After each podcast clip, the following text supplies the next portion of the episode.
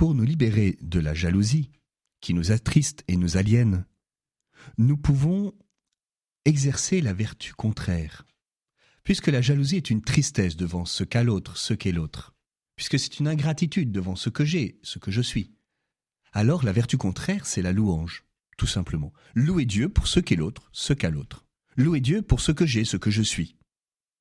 Je voudrais nous mettre à l'école de deux personnes.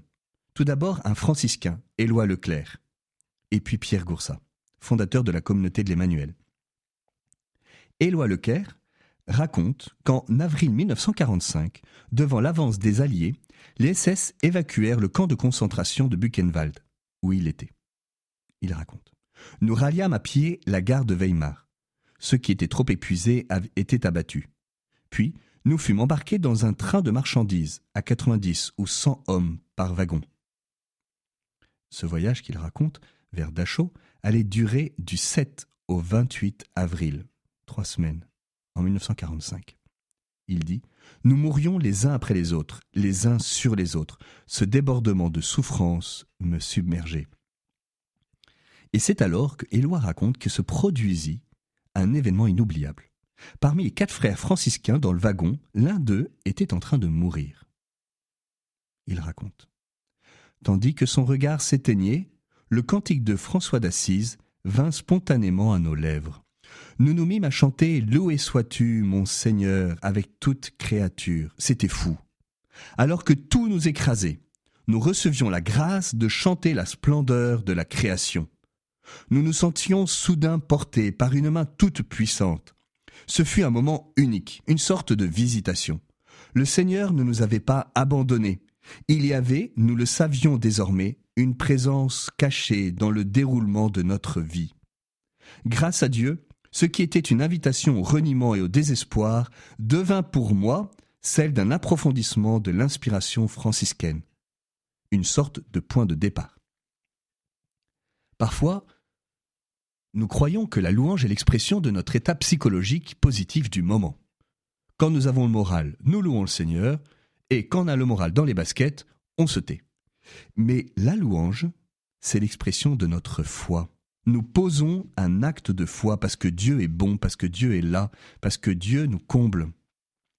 Alors je voudrais nous mettre à l'école de Pierre Goursat, fondateur de la communauté d'Emmanuel, et qui a beaucoup parlé de la louange. Ainsi, il disait nous allons terminer dans la louange parce qu'il nous veut là.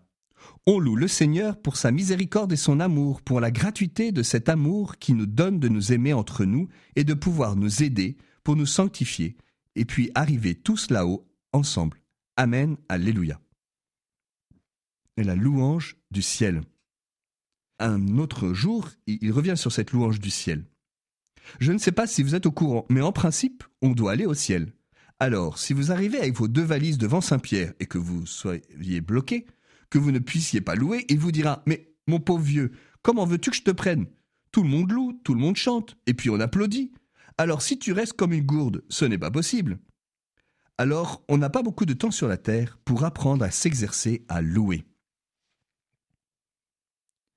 Au même rassemblement de Pentecôte, en 77, à Lyon, il disait Certains disent Écoutez, moi je loue le Seigneur quand j'ai envie de louer. Je ne vais pas me forcer à louer. C'est ridicule de se forcer. Alors Pierre répond. Mais ce n'est pas la peine de se forcer, seulement il faut activer la volonté. La vérité, ce qui est le plus important, c'est que la louange nous permet d'exercer les vertus théologales. Et c'est pour ça qu'il disait, louer quand tout va bien, c'est facile, n'importe qui peut le faire. Mais quand on souffre, quand on a des rages de dents ou des fluxions, ce n'est pas très facile. Mais si on ne commence pas à s'exercer quand c'est facile, comment fera-t-on quand c'est difficile? C'est du bon sens. Vous voyez, c'est cette parole toute simple de Pierre Goursat qui nous invite à la louange en tout temps, même quand ça va pas. Et puis une autre fois, il disait Quand on loue en grand, quand on est nombreux, ça fait une de ses puissances. C'est là qu'on sent la gloire du Seigneur, avec tous ses frères ensemble qui prient et louent le Seigneur. On se croit déjà au ciel, c'est magnifique. Moi, je ne pensais pas que le Seigneur avait besoin d'avoir de la gloire. Il y a tellement de gens sur la terre qui cherchent la gloire. Et puis j'ai compris que ce n'était pas cette gloire-là, c'est vraiment l'amour, c'est extraordinaire. Alors on est tellement heureux de le voir glorieux. Il a tellement été abaissé par nos souffrances qu'on est vraiment heureux. Mais alors, il faut surtout y croire. Eh bien qu'au cours de cette journée, nous puissions louer le Seigneur, que nous ayons le moral ou pas, que ce soit en chantant des chants de louange ou bien du grégorien, ou en reprenant les psaumes, que nous ayons la joie de louer Dieu parce que Dieu est bon.